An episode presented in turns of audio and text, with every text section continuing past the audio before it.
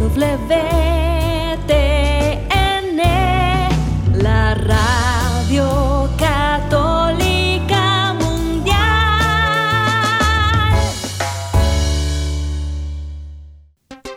Y ahora en vivo, desde Lima, Perú, EWTN, Radio Católica Mundial, presenta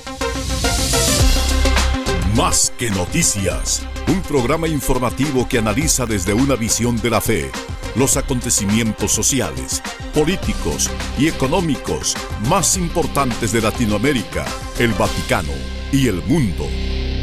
Más que noticias, respuestas a las interrogantes de los temas más actuales y la manera correcta de interpretarlos a la luz de la fe. Vidas ejemplares, actualidad del Vaticano, defensa de la vida, apologética, doctrina social de la Iglesia, devociones y mucho más. Esto es Más que noticias. Comenzamos el programa.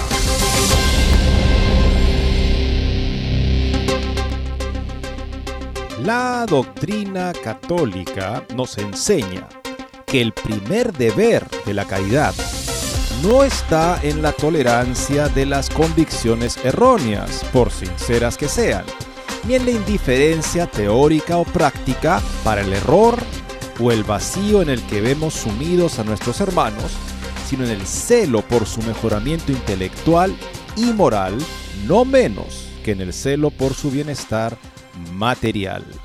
Palabras del santo que la iglesia conmemora hoy, San Pío X, en una encíclica Notre Charge Apostolique, nuestro encargo apostólico.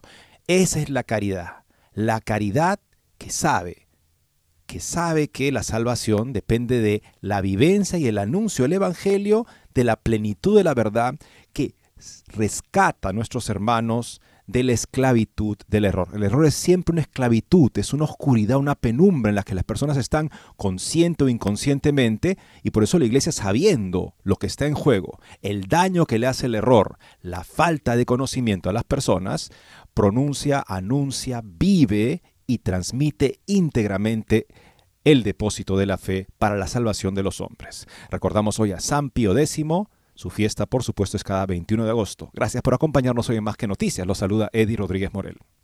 Te suma, efectivamente, estamos hablando de este santo papa.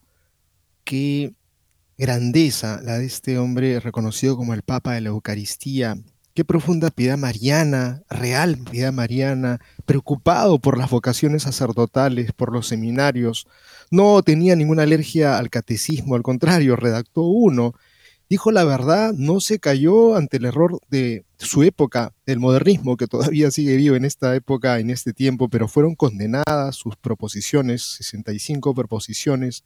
Una persona preocupada por el orden jurídico, completó el derecho canónico, fue un protector de la doctrina católica, de la disciplina. ¿Qué le movió? ¿El legalismo? No, el amor, el amor le llevó sin duda a que las cosas estén claras, porque tenía un profundo celo apostólico, un deseo de formar a los católicos, un hombre que tenía bien claro que Jesús era el camino, la verdad y la vida, y que amó profundamente la liturgia. Justamente tenemos un par de artículos muy interesantes que queremos compartirles en torno a lo que ha sido su vida, a lo que ha sido su presencia en el ámbito de la liturgia, porque si algo tenemos que ver la forma de renovar la iglesia y reformarla es justamente en ese momento tan especial que es nuestro encuentro con Jesús presente en la Santa Eucaristía, lejos de toda dilución.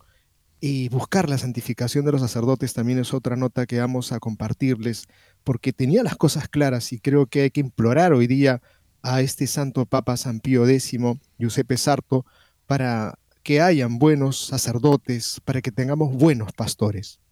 Por otro lado, amigos, este, diferentes medios confiesan la incomprensión por parte de la sociedad con nombramientos recientes del Santo Padre de dos jueces, Zaffaroni y Galardo, al frente del organismo Comité Panamericano de Jueces y Jueces por los Derechos Sociales y la Doctrina Franciscana, tanto por el apoyo que significa al kirchnerismo en pleno contexto de elecciones, como también por eh, el hecho de que estas personas, una de ellas sobre todo, por ejemplo, haya sido dueño de propiedades en las que confían seis prostíbulos, además de apoyar el aborto y el homosexualismo. Se pregunta uno por qué una persona tan, en fin, con esta carga tan tóxica, tan negativa, tan controvertida, debe ser distinguido por el Santo Padre con un nombramiento a una entidad pontificia. Por el momento no tenemos aún una respuesta que nos permita entenderlo bien. Amigos, y qué pena, ¿no? Cuando mencionábamos nosotros que hay un vaciamiento de los templos católicos en el mundo, pero una sobrepena cuando uno dice en el mismo corazón de nuestra iglesia, en el mismo sitio en donde supuestamente late con más fuerza el corazón y envía sangre, pues resulta que esa sangre que se envía es tan pobre porque las iglesias están vacías en Italia, es muchas las personas que no les interesa simplemente escuchar a los pastores, a los obispos. Tenemos aquí otra nota que nos pinta un poco de las razones de por qué ocurre esto pues cuando se hace una propuesta de que no tenemos nosotros, sino dijo Jesús, vayan por el mundo y enseñen, bueno, eso de enseñar más o menos, se trata de ser facilitadores, de ver la forma de que la verdad se pueda encontrar en las bases, que el mismo pueblo descubra su verdad, porque cada quien tiene su verdad. Entonces, ya se hace explícito en voces de la Conferencia Episcopal Italiana, en el medio del sínodo italiano, que se quiere una iglesia sin maestros. Tenemos una nota de Tomás Escandroglio que pone en evidencia esta lamentable posición. Al margen del desprecio que significa eso por la responsabilidad docente de los sacerdotes, de los obispos, eh, bueno, los jóvenes están buscando justamente maestros que les enseñen la verdad del Evangelio, que sean capaces desde su reflexión y vida de presentarles un Evangelio que hable plenamente al espíritu humano, a la inteligencia humana, a la voluntad humana. Es por lo que aboga Monseñor Robert Barron, obispo de Wyona en los Estados Unidos, que también tuvo una, una este, desempeño destacado en la última Jornada Mundial de la Juventud, justamente porque él aboga de que los jóvenes quieren un catolicismo vibrante, inteligente y bello. Dice que ya hemos eh, hecho bastante daño, estupidizando, dice él, a los jóvenes con un tipo de evangelio lleno de eslogans y superficialidades que finalmente no son capaces de equiparlos para vivir la vida cristiana cuando las dificultades de la vida se presentan y también las grandes oportunidades bellas de la vida se presentan.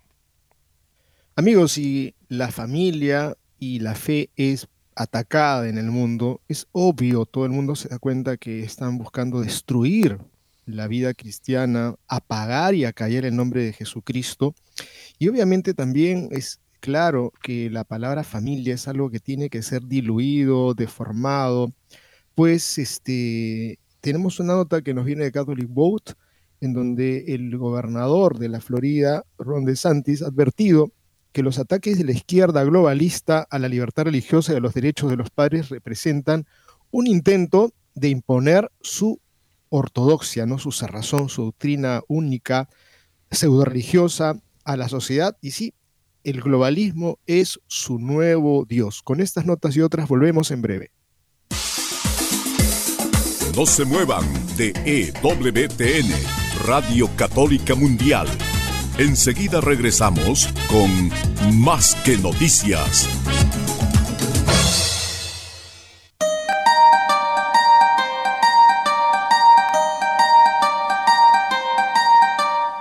No olvides seguirnos en Facebook como Más que Noticias EWTN.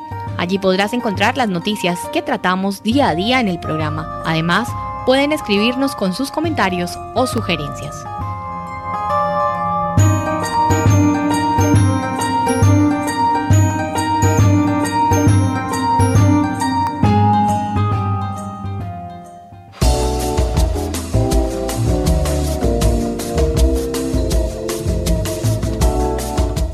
Si quieres estar informado de todas las noticias del acontecer de la iglesia y seguir el día a día del Papa Francisco, entra ya a la página web de Asiprensa www.asiprensa.com y podrás estar enterado de todo lo que sucede en la iglesia.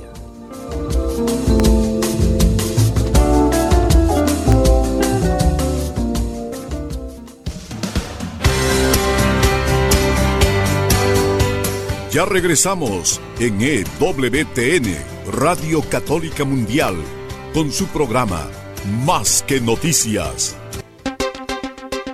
Y empezamos con el santo del día, dos hermosas reflexiones, artículos sustanciosos como siempre, caracteriza la nueva brújula cotidiana de San Pío X el primero. Que los sacerdotes piensen en santificarse, es su tarea principal. Lo demás es algo muy secundario que si no se hace dentro de una búsqueda principal de la santidad acaba siendo más dañino que útil. Veamos lo que nos dice el gran primer papa canonizado del siglo XX. Un pilar del pontificado de San Pío X fue el esmerado cuidado por la santificación de los sacerdotes, a quien, al cual dedicó una encíclica, porque el ejemplo de su vida es fecundo con consecuencias para la dirección de la vida de los fieles. En el día litúrgico de la memoria del gran Papa San Pío X, pontífice de la Iglesia Universal de 1903 a 1914, una reflexión sobre el ideal del sacerdote que tenía en mente el pontífice de Riese. En la exhortación al clero Eren Ánimo, escrita de su puño y letra en 1908 con motivo del cincuentenario de su ordenación, el Papa Sarto, Giuseppe Sarto, no pedía poco a sus sacerdotes, pedía santidad, que el sacerdote sea un hombre crucificado al mundo, porque en el mundo está crucificado, lo que la Iglesia Católica reconoció en el año 1954 con la canonización que tuvo lugar durante el pontificado de Pío XII, lo exigió con dulzura y libertad a todo sacerdote.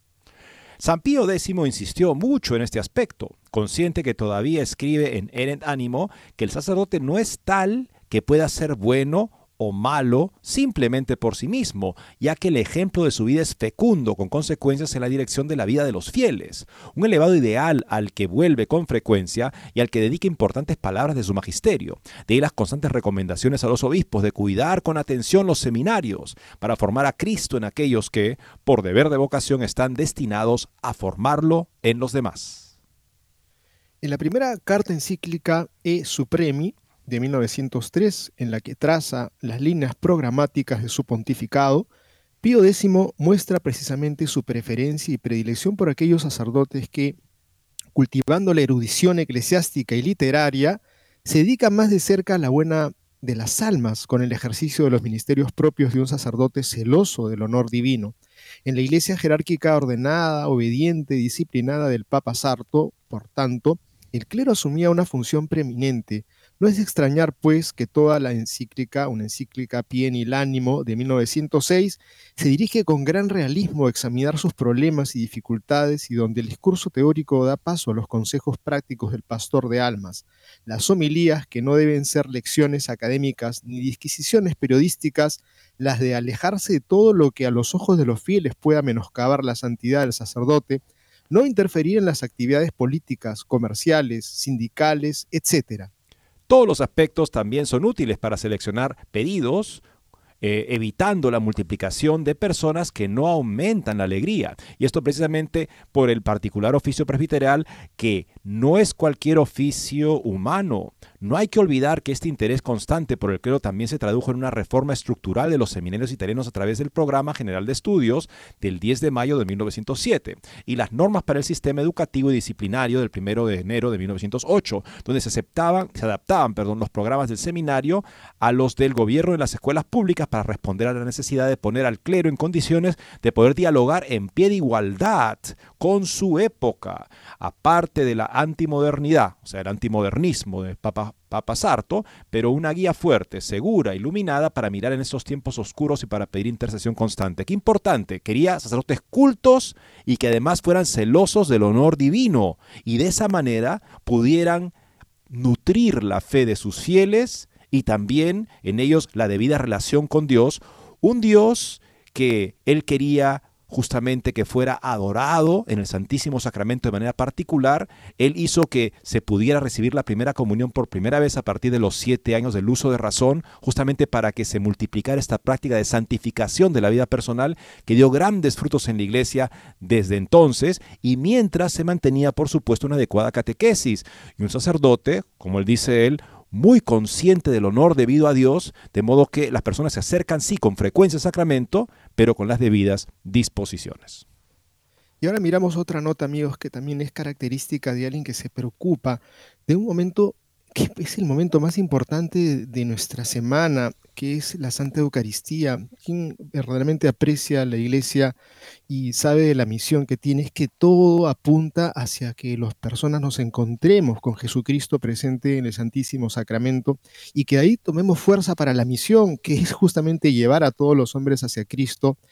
San Pío X le quedó muy claro esto y por ello tenemos que compartirles esta nota sobre San Pío X y la reforma de la música sacra.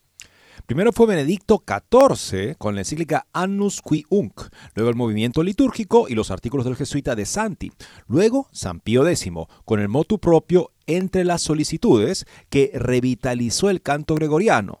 Luego llegó la crisis del modernismo a la cual él también se enfrentó. No es hoy, perdón, hoy es memoria litúrgica de San Pío X, pero ya antes de su pontificado se habían producido varios fenómenos de renovación en lo que se refiere a la música sacra.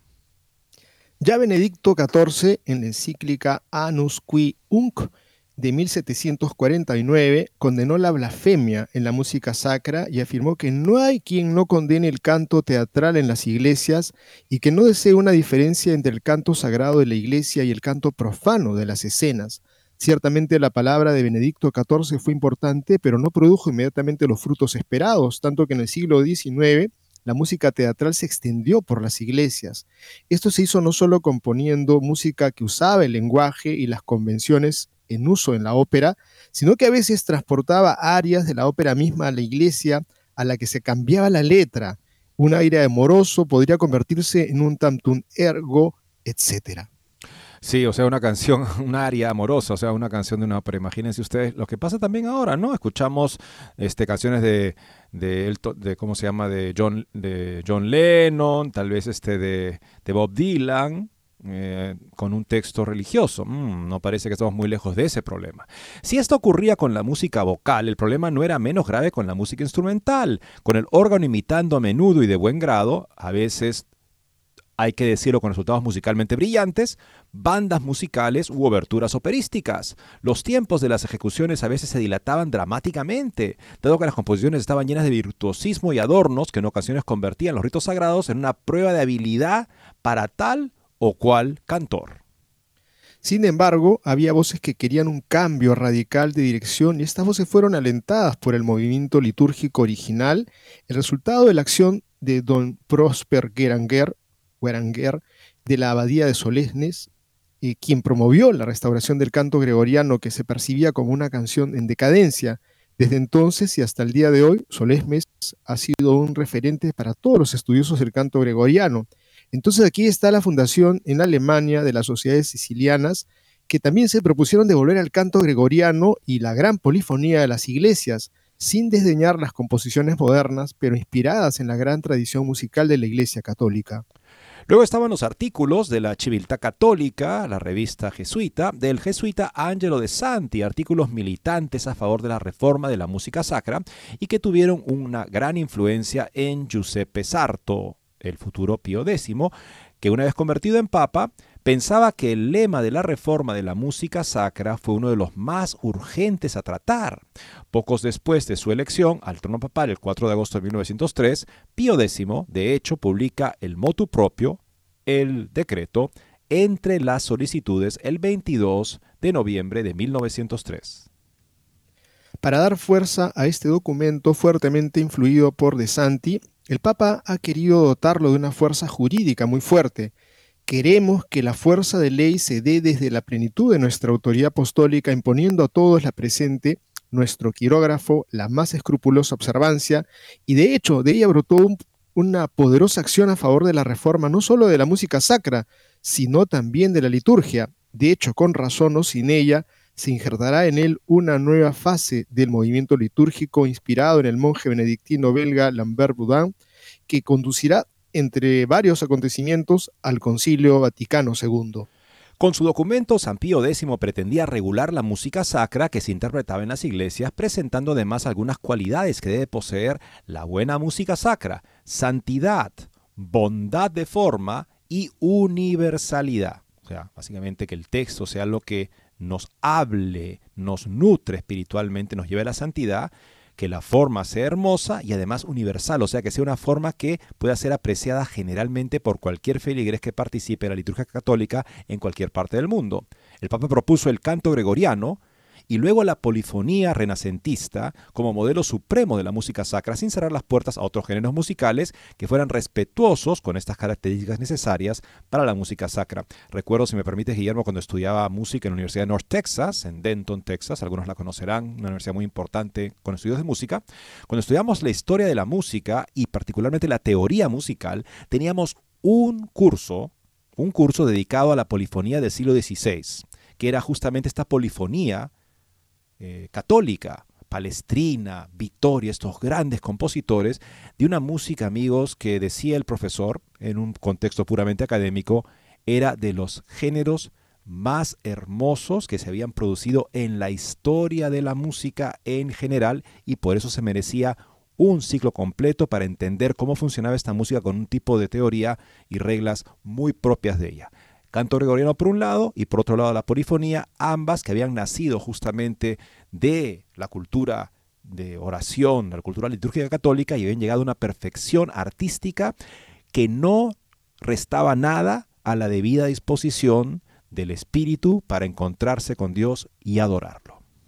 Y creo que obviamente no vamos a encontrarlo en nuestros templos, y menos aquí en el continente, pero de repente lo vamos a encontrar por internet las piezas de Palestrina, ustedes pueden de repente hasta usarla en su propia oración y van a darse cuenta que efectivamente te llevan al encuentro, al silencio, a la posibilidad de meditar la palabra, porque no interrumpen, simplemente te van conduciendo hacia la oración. Y qué lindo sería que cada quien esté, los que esté escuchando, esté vinculado de repente a la música en los cantos de nuestras parroquias, entiendan la importancia de buscar la santidad, la bondad, se trata de decirme, tocar el corazón de la gente, emocionarlas, sino eh, llevarlas al encuentro de, del mensaje del Señor que nos llama a la santidad. Continúo con el texto que dice así. permite, Guillermo, haciendo un comentario justo a lo que acabas de decir, este, eh, yo que, bueno, he estudiado, eh, hemos este, cantado canto gregoriano por años, yo este también donde, donde hice mis estudios, recuerdo, por ejemplo, que el canto gregoriano generalmente tiene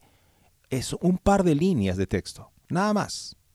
Y el canto lo ayuda a uno con su belleza a considerar estas líneas. Y claro, lo que alguien que no sabe latín hace es que básicamente tiene el texto en latín en una columna y el texto en español en la otra. Y con cantarlo un poco ya también se lo sabe en latín, ya también lo entiende en latín porque ya lo vio, ¿no? Por ejemplo, recuerdo este, este hermosa, este hermoso canto, Homo Cuidam. El canto, esa es la letra del canto. Un cierto hombre hizo una gran cena y dijo a sus siervos, es la hora de la cena. Avisen a los invitados que está preparado todo. Y ese todo lo canta uno, o sea, como más largo que lo demás. Ese todo es la Eucaristía. Y justamente la siguiente frase de esta canción, que es la última, dice, vengan, coman mi pan y el vino que yo he mezclado para ustedes. O sea, su cuerpo y su sangre, que él ha preparado para este banquete. O sea, imagínate esas dos, esas dos líneas nada más, Guillermo, cómo te nutren en tu fe. Y es todo el texto de este, de este hermoso canto Homo Cuidam. Pueden encontrarlo fácilmente en YouTube.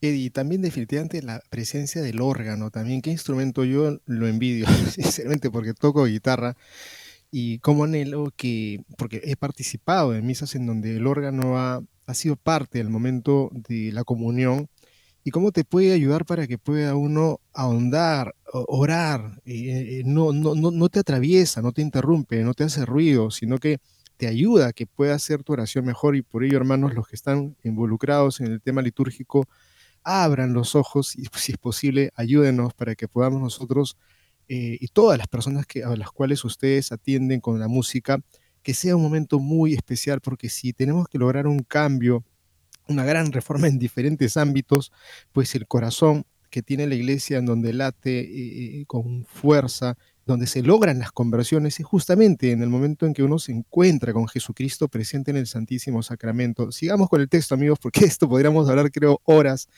y, sin duda este, es importante, o sea, es vital. Los músicos que despierten y los que cantan, que pongan toda su voz porque la gente se encuentra con la fe cuando escucha a una asamblea, a un pueblo cantar.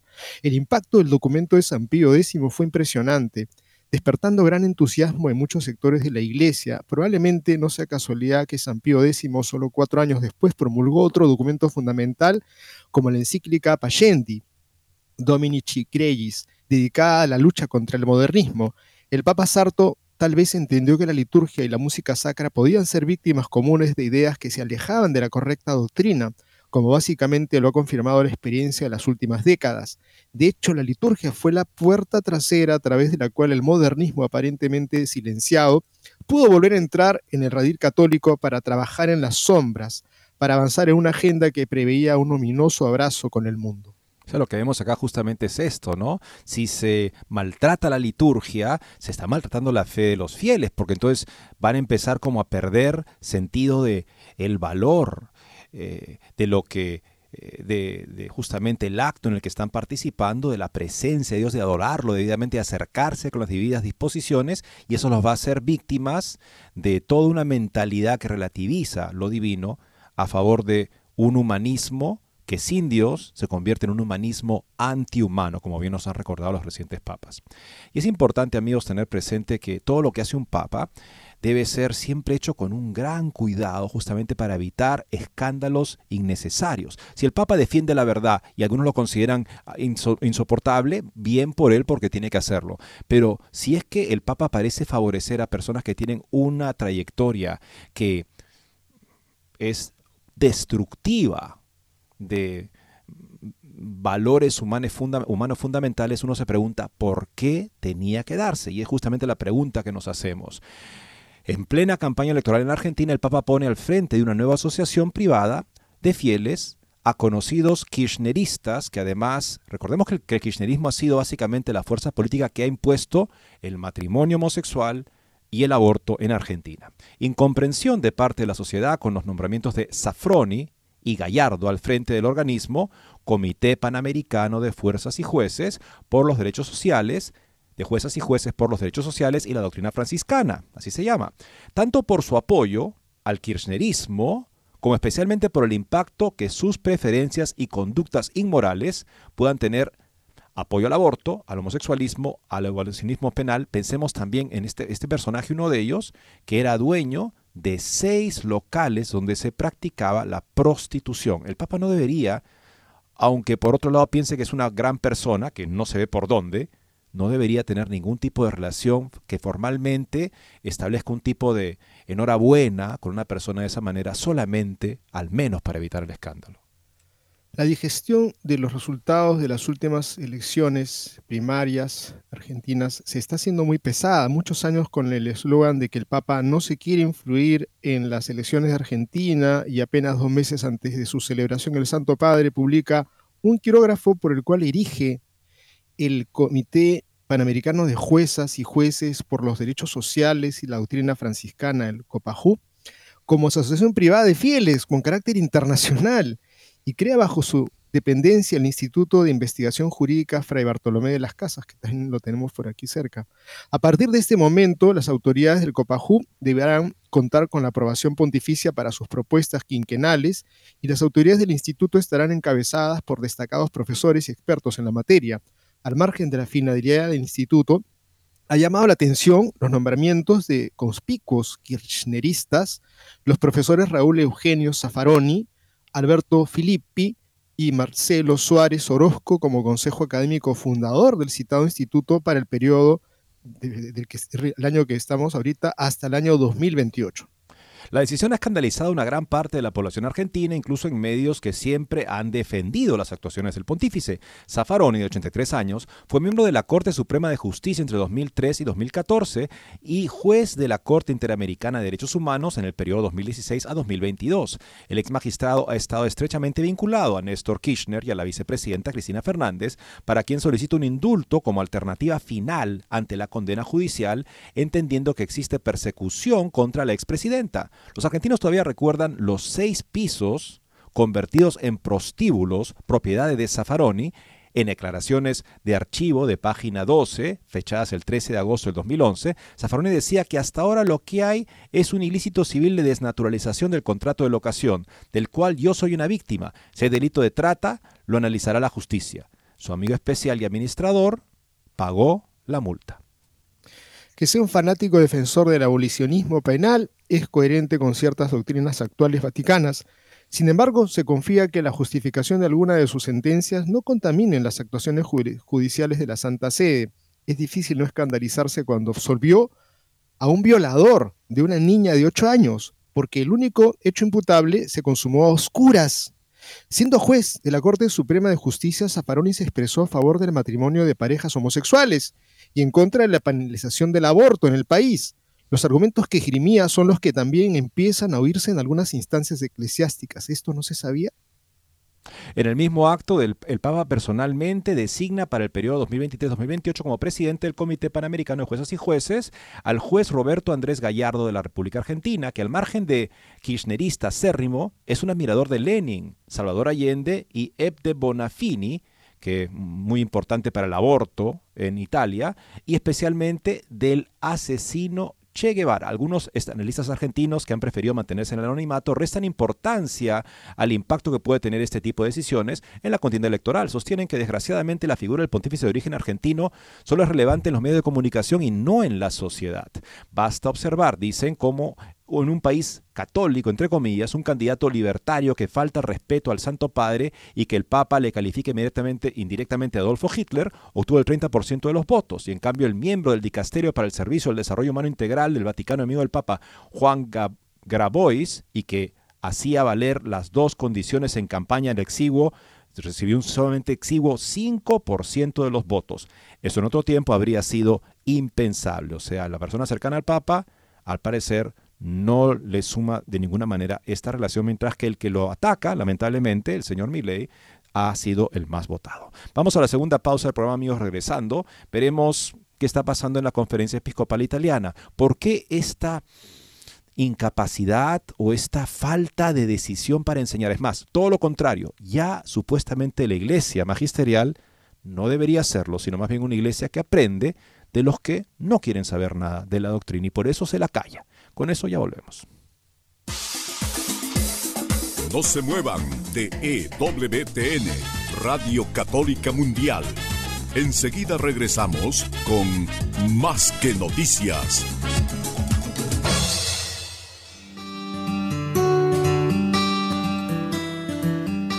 En la página web de EWTN podrás encontrar los programas de EWTN Radio y Televisión Solo tienes que descargar los podcasts y así encontrarás tus programas preferidos. Recuerda en www.ewtn.com.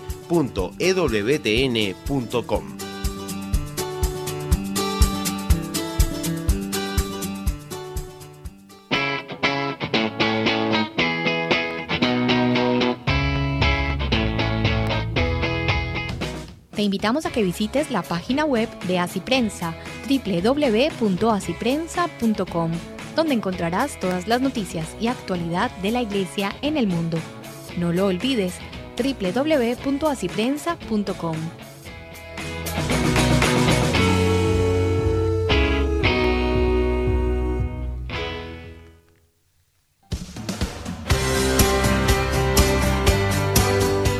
Ya regresamos en EWTN, Radio Católica Mundial con su programa Más que Noticias. Para comunicarse en vivo con Más que Noticias, nos pueden llamar desde Estados Unidos al teléfono gratuito 1-866-398-6377 y desde cualquier parte del mundo al 205-271-2976.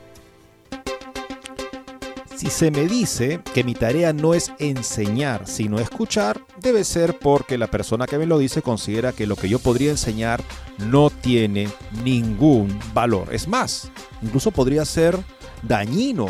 Mejor no hables, escucha, sea amable, que todos se sientan bienvenidos.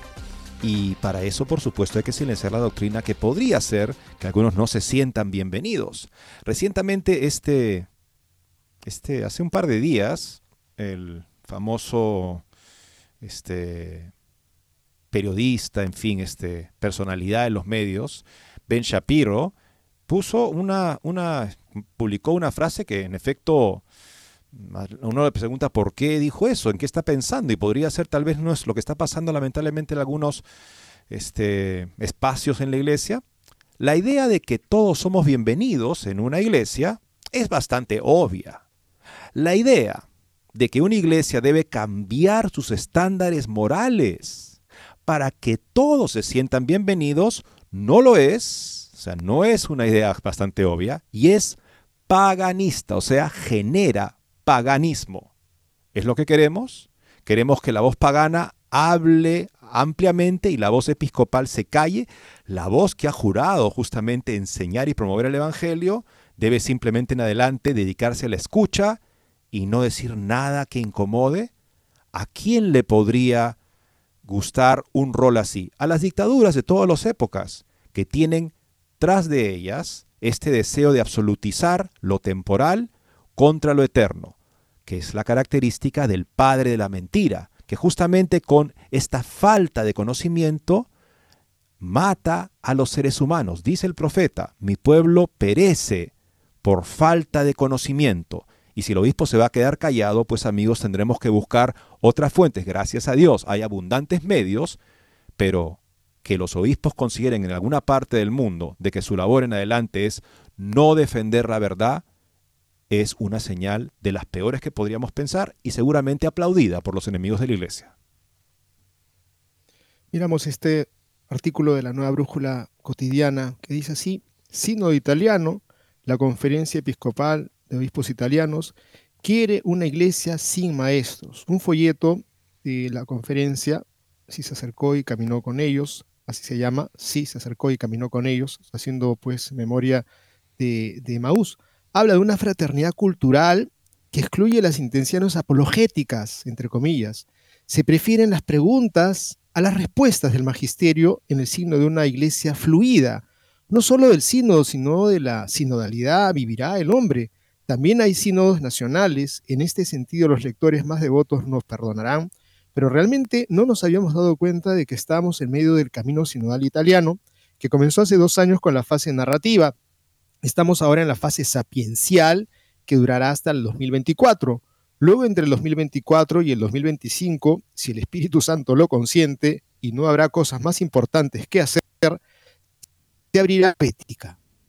La fase profética. La Conferencia Episcopal Italiana ha publicado un folleto titulado Se acercó y caminó con ellos, cuyo subtítulo dice así, Orientaciones para la fase sapiencial de las iglesias en Italia. ¿Qué sapiencialidad es? ¿Qué sabiduría es esta que hace que nos quedemos callados? iglesias en plural. Ambigüedad intencional. Se hace referencia a las iglesias diocesanas individuales, pero al mismo tiempo se vende por debajo de la mesa un pluralismo eclesial. Un día ese uno, referido a la iglesia y presente en el credo, indicará una confederación de iglesias. Tengan paciencia y esperen. Volvamos al folleto. Es el documento anarcoclerical de siempre. Anarco porque propone una iglesia en la que reine el todos libres y no sea jerárquico, empapado de hastío. 34 páginas cuyo número percibido ronda las 300. Nada nuevo bajo el sol. Las palabras claves para abrir puertas al vacío son siempre las mismas. Camino, acogida, inclusión, escucha, diálogo, experiencia, discernimiento. En definitiva, una iglesia a medio camino entre un B&B y un consultorio. La verbosidad al cubo de este documento que por generación espontánea producirá otros documentos similares y cada vez más se encuentra un paralelo en la cantidad de organizaciones involucradas en el proceso sinodal. Tenemos un Comité Nacional del Camino Sinodal, la Asamblea de Representantes Diocesanos, comisiones locales coordinarán a través de la Secretaría General y en el ámbito de sus competencias también con los obispos de las comisiones episcopales, los directores y responsables de las oficinas, servicios y órganos de la Conferencia Episcopal Italiana todo este trabajo, pues no tocará al creyente ordinario en lo más mínimo, y eso es bueno. El contenido es variado, los ejemplos serían infinitos, así que pesquemos en la pila. Pequeño capítulo, el desafío de la fraternidad cultural, leemos, el compromiso de una fraternidad cultural no debe traer consigo intenciones apologéticas, sino intenciones de escucha y de compartir. Estas son las preguntas del hombre de hoy que pueden suscitar nuevas luces desde la revelación evangélica. En ese sentido, el anuncio no será un esfuerzo por transmitir fórmulas consolidadas de manera más cautivadora, sino por encontrar juntos una síntesis cristiana renovada que resulte de la confrontación con la condición humana real de hoy, con su saber, su saber del mundo. Se siente la necesidad de un nuevo discurso cristiano que se deje impulsar en una verdadera fraternidad cultural por el contexto contemporáneo. Amigos, esto no lo lleven a la meditación porque se quedarán dormidos. De la fraternidad de la fe, concepto ya bastante líquido, hemos pasado a una fraternidad meramente cultural. Ni siquiera se funda en principios comunes, sino en diferencias.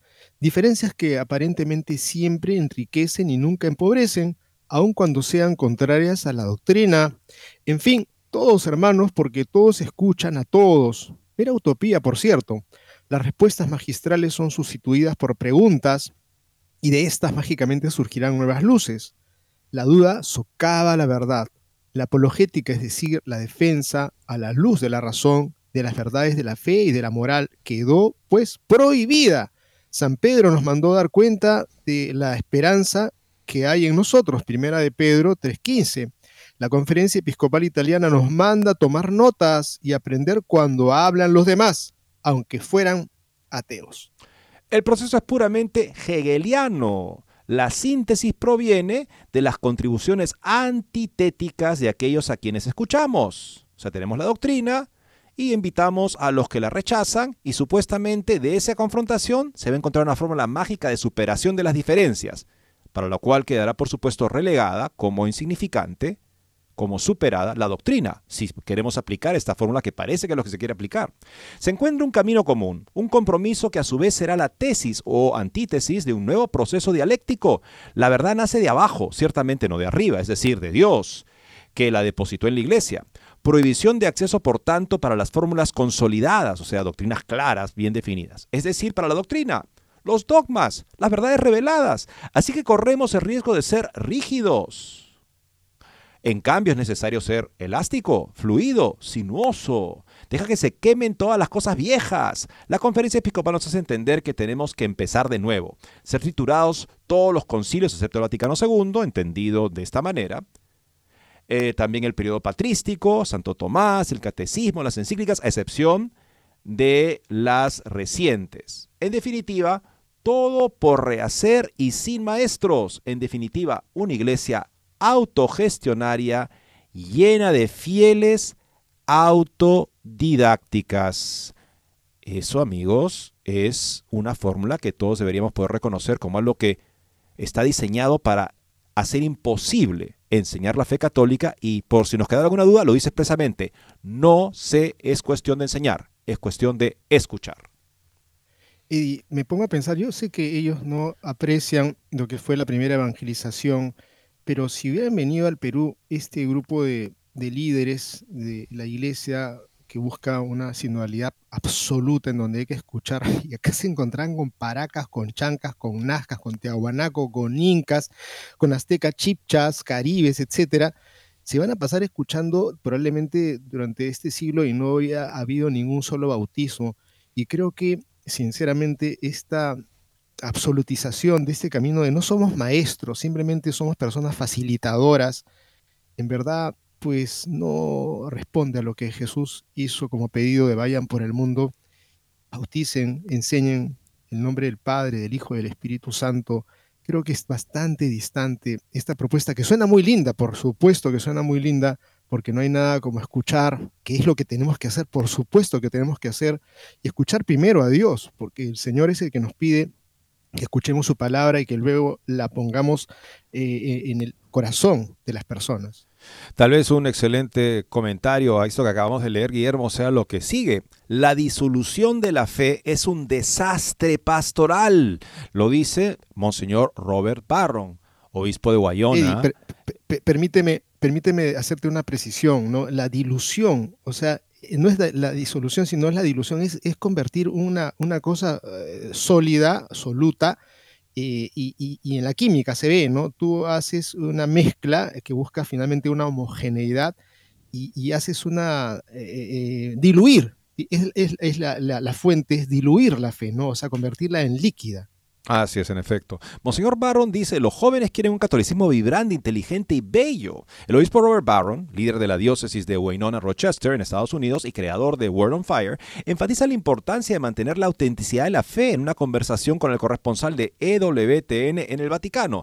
No podría parecer más distante de lo que acabamos de leer de, este, de esta hoja de ruta de la sinodalidad italiana.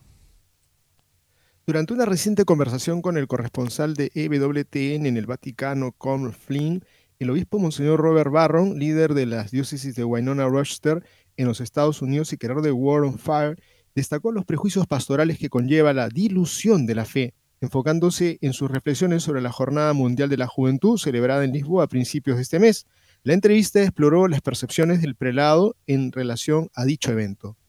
Esta no es solo mi opinión, añade Monseñor Barron. Lo puedes ver en las encuestas. Cuando le preguntas a la gente del mundo occidental por qué se retiran de la Iglesia Católica, dicen a menudo que nunca recibieron respuestas a sus preguntas, que la religión parece tonta, que no se alinea con la ciencia, etc. Oye, esto parece que la gente está reaccionando contra el documento de la CEI que acabamos de ver. Monseñor Barron considera que hemos rebajado la fe en un intento de hacerla relevante y nos hemos socavado nosotros mismos y afirma que lo que la gente en realidad encuentra atractivo es un catolicismo vibrante, inteligente y bello. Estas jornadas, dice, nos sacan de esa mirada occidental, a veces míope, de la realidad. Posteriormente, Flynn le preguntó si ha existido complacencia y falta de ardor apostólico por parte de los miembros de la Iglesia, refiriéndose a que en Irlanda, su país natal, desde hace mucho tiempo, alrededor del 90% de las personas asistían a la Iglesia, y por ello muchos creían que no era necesario evangelizar, pues las personas ya asistían continuamente a misa. Y el obispo contesta, la evangelización es la tarea de la Iglesia en todos los tiempos y en todas las épocas ya sea que tengas una asistencia del 90% o del 20%. Nuestro trabajo es evangelizar. Y agrega que según lo que enseña el Papa Benedicto XVI, la Iglesia cuenta con tres funciones. Adora a Dios, sirve a los pobres y evangeliza. Y la pobreza, por supuesto, también, si recordamos las obras de misericordia espiritual, también es la pobreza espiritual, no principalmente la material.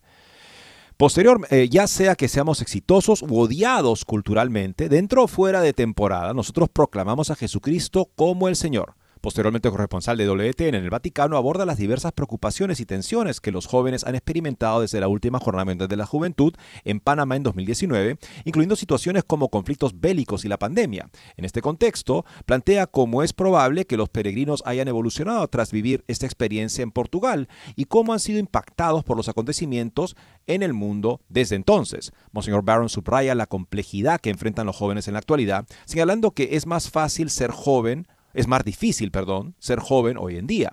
Además resalta la creciente influencia negativa de las redes sociales, que a pesar de sus numerosos beneficios también conllevan riesgos significativos. El obispo destaca que Debido a esta situación, han aumentado de manera alarmante los índices de ansiedad, depresión y tendencias suicidas entre los jóvenes. Enfatiza su deseo de que los jóvenes comprendan que las redes sociales constituyen una herramienta útil, pero no deben ser confundidas con la realidad tangible. Y permíteme hacer simplemente una pequeña línea, ¿no? hay ahorita ansiedad, hay depresión, hay tendencias suicidas, o sea, hay una situación de una alarma y estamos pensando en qué es aquello que tenemos que ver, cómo vamos a hacer para presentar lo que vamos a pensar, si es que, o sea, me parece esa posición absolutamente fuera del planeta. Asimismo, recuerda que el mundo real es de la adoración a Dios, el del servicio a los pobres y el de la comunión de los unos con los otros. Sobre eso se tratan estas jornadas. Y culmina la entrevista diciendo que necesitamos a Cristo ahora más que nunca. Y me gustaría que los jóvenes se fueran sintiendo que Él los llama, que camina con ellos y que quiere ser el Señor de sus vidas en un sentido liberador. En efecto, amigos, estamos muy de acuerdo con Monseñor Baron en la importancia. Él, justo decía en el último sínodo que hubo sobre la, el discernimiento vocacional ¿no? de los jóvenes, eh, los jóvenes y el discernimiento vocacional, él fue el que dijo que tenemos que dejar de estupidizar a los jóvenes con una catequesis blanda, sosa, sentimental, sin contenidos, porque el 80% de los jóvenes que dejan la iglesia, en los Estados Unidos decir, lo hacen porque dicen que la fe es incompatible con la ciencia. ¿Por qué pueden llegar a decir eso? Justamente porque falta la apologética, o sea, falta una manera de plantear la fe razonada que la defienda y que le da a los jóvenes razones, no solamente para poder perseverar en su fe, sino para poder compartirla con sus contemporáneos, porque ellos están en una situación privilegiada de evangelizar a sus contemporáneos si los equipamos, pero no hacemos eso ante el digamos, el, el, miedo paralizante de no, en fin, asustarlos con la verdad, la silenciamos y los dejamos como ovejas en medio de lobos que no tienen ninguna manera de defenderse. Eddie, no sé si entramos ya a esta recta final en el tema de, de Santis. Por supuesto que sí. Sí. Claro bueno, que sí. pues miramos esto, amigos, esta nota que creo que es, hay que poner las antenas paradas, pero ya sabemos que efectivamente fe y familia están en la mira de algo que quieren destruir. El gobierno de Florida, Ron DeSantis, advirtió que los ataques de la izquierda globalista, la libertad religiosa y los derechos de los padres representan un intento de imponer su ortodoxia pseudo religiosa a la sociedad. Y sí, el globalismo es su nuevo Dios. Tienen una ortodoxia de izquierda que quieren imponer a la sociedad y básicamente es su religión, dijo DeSantis, quien es uno de los principales candidatos republicanos a la presidencia para el 2024. Pues eh, The Gathering, The Gathering, un evento en Grand Hyatt Atlanta Buckhead, organizado por el conductor de radio Eric Erickson, no es una fe en Dios per se, es una fe en una ideología, la ideología de izquierda, en el globalismo y el dinero que se mueve. Santis, de Santis, quien ocupa el segundo lugar en la mayoría de encuestas para candidatos detrás del expresidente Donald Trump en las primeras republicanas, respondió a la pregunta de Erickson sobre cómo los padres que exigen tener voz en la educación de sus hijos se convirtieron en el enemigo de las juntas escolares. Cualesquiera que sean sus derechos, piensan que deberían ceder si hay un conflicto entre ellos siguiendo una agenda y usted siendo padre, dijo el gobernador. Advirtió que la izquierda trata la libertad religiosa de la misma manera. DeSantis mencionó el caso de la, del entrenador Joe Kennedy, quien perdió su trabajo porque rezaba en el campo de fútbol. La Corte Suprema finalmente confirmó su libertad religiosa y lo restauró a su puesto, pero el gobernador dijo que el caso nunca debería haber llegado a las Cortes en primer lugar. El hecho de que eso esté llegando a la Corte Suprema te dice que no somos fuertes en cuanto a la libertad religiosa en estos tiempos, dijo. Su derecho a practicar su fe, y no solo como cristianos, sino también como, como judíos y otros, piensan que se detiene el momento en que se incide en su agenda, advirtió. Así es como puedes tener un caso como 303 Creative Elenis, un caso de la Corte Suprema centrado en la libertad de expresión, en ese caso, el tribunal defendió los derechos de libertad de expresión de un diseñador web que creaba sitios web para celebrar bodas, pero que la ley del de Colorado lo, había, lo habría obligado a crear también sitios web para bodas entre personas del mismo sexo. El tribunal dictaminó que la ley estatal implicaba un discurso forzado en violación de la primera enmienda. ¿Piensas por un minuto que si, si, hubiera, si hubiera un discurso conservador obligado, esos tres jueces habrían disentido? De ninguna manera, dijo De Santis. Advirtió que la izquierda trata los derechos como la libertad religiosa menos que un derecho otorgado por Dios y más como algo que las élites te permiten hacer y lo toleran hasta que entra en conflicto con su agenda. La familia y la fe son los componentes básicos de la sociedad y esas son las dos áreas contra las que realmente están librando un asalto en este momento, dijo De Santis. También condenó el uso de armas del FBI, el Departamento de Justicia y otras agencias y señaló que la oficina del FBI en Richmond tenía como objetivo a ciertos católicos romanos tradicionales. Esto ha trascendido con gran escándalo y se ha visto que no solamente era la oficina de Richmond, sino que en efecto estaba siendo contemplada esta, esta consigna de infiltrar a comunidades católicas tradicionales consideradas como caltos de cultivo para eh, terroristas nacionales, terroristas de origen nacional. Imagínense ustedes, la pregunta es, oiga, ¿por qué el FBI tiene este enfoque tan negativo de los católicos que son particularmente piadosos y van a misa? Eddie, ya llegamos al final del programa. Tenemos que hacer fuerza, amigos, para defender la familia amada por Dios, nuestra fe, que Jesucristo es el centro de... Y hoy día también de modo especial, acudir al, al santo del día, a San Pío X, para rezar por el Papa, para rezar por la Iglesia en estos tiempos difíciles. Muchas gracias y Dios mediante mañana nos volveremos a encontrar.